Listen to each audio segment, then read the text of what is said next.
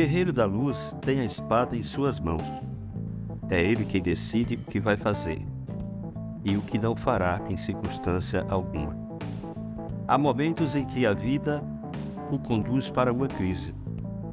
Ele é forçado a separar-se das coisas que sempre amou.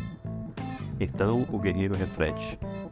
Verifica se está cumprindo a vontade de Deus ou se age por egoísmo.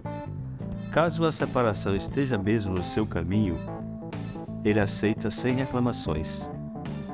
Se, entretanto, tal separação for provocada pela perversidade alheia, ele é implacável em sua resposta. O guerreiro possui o golpe e o perdão.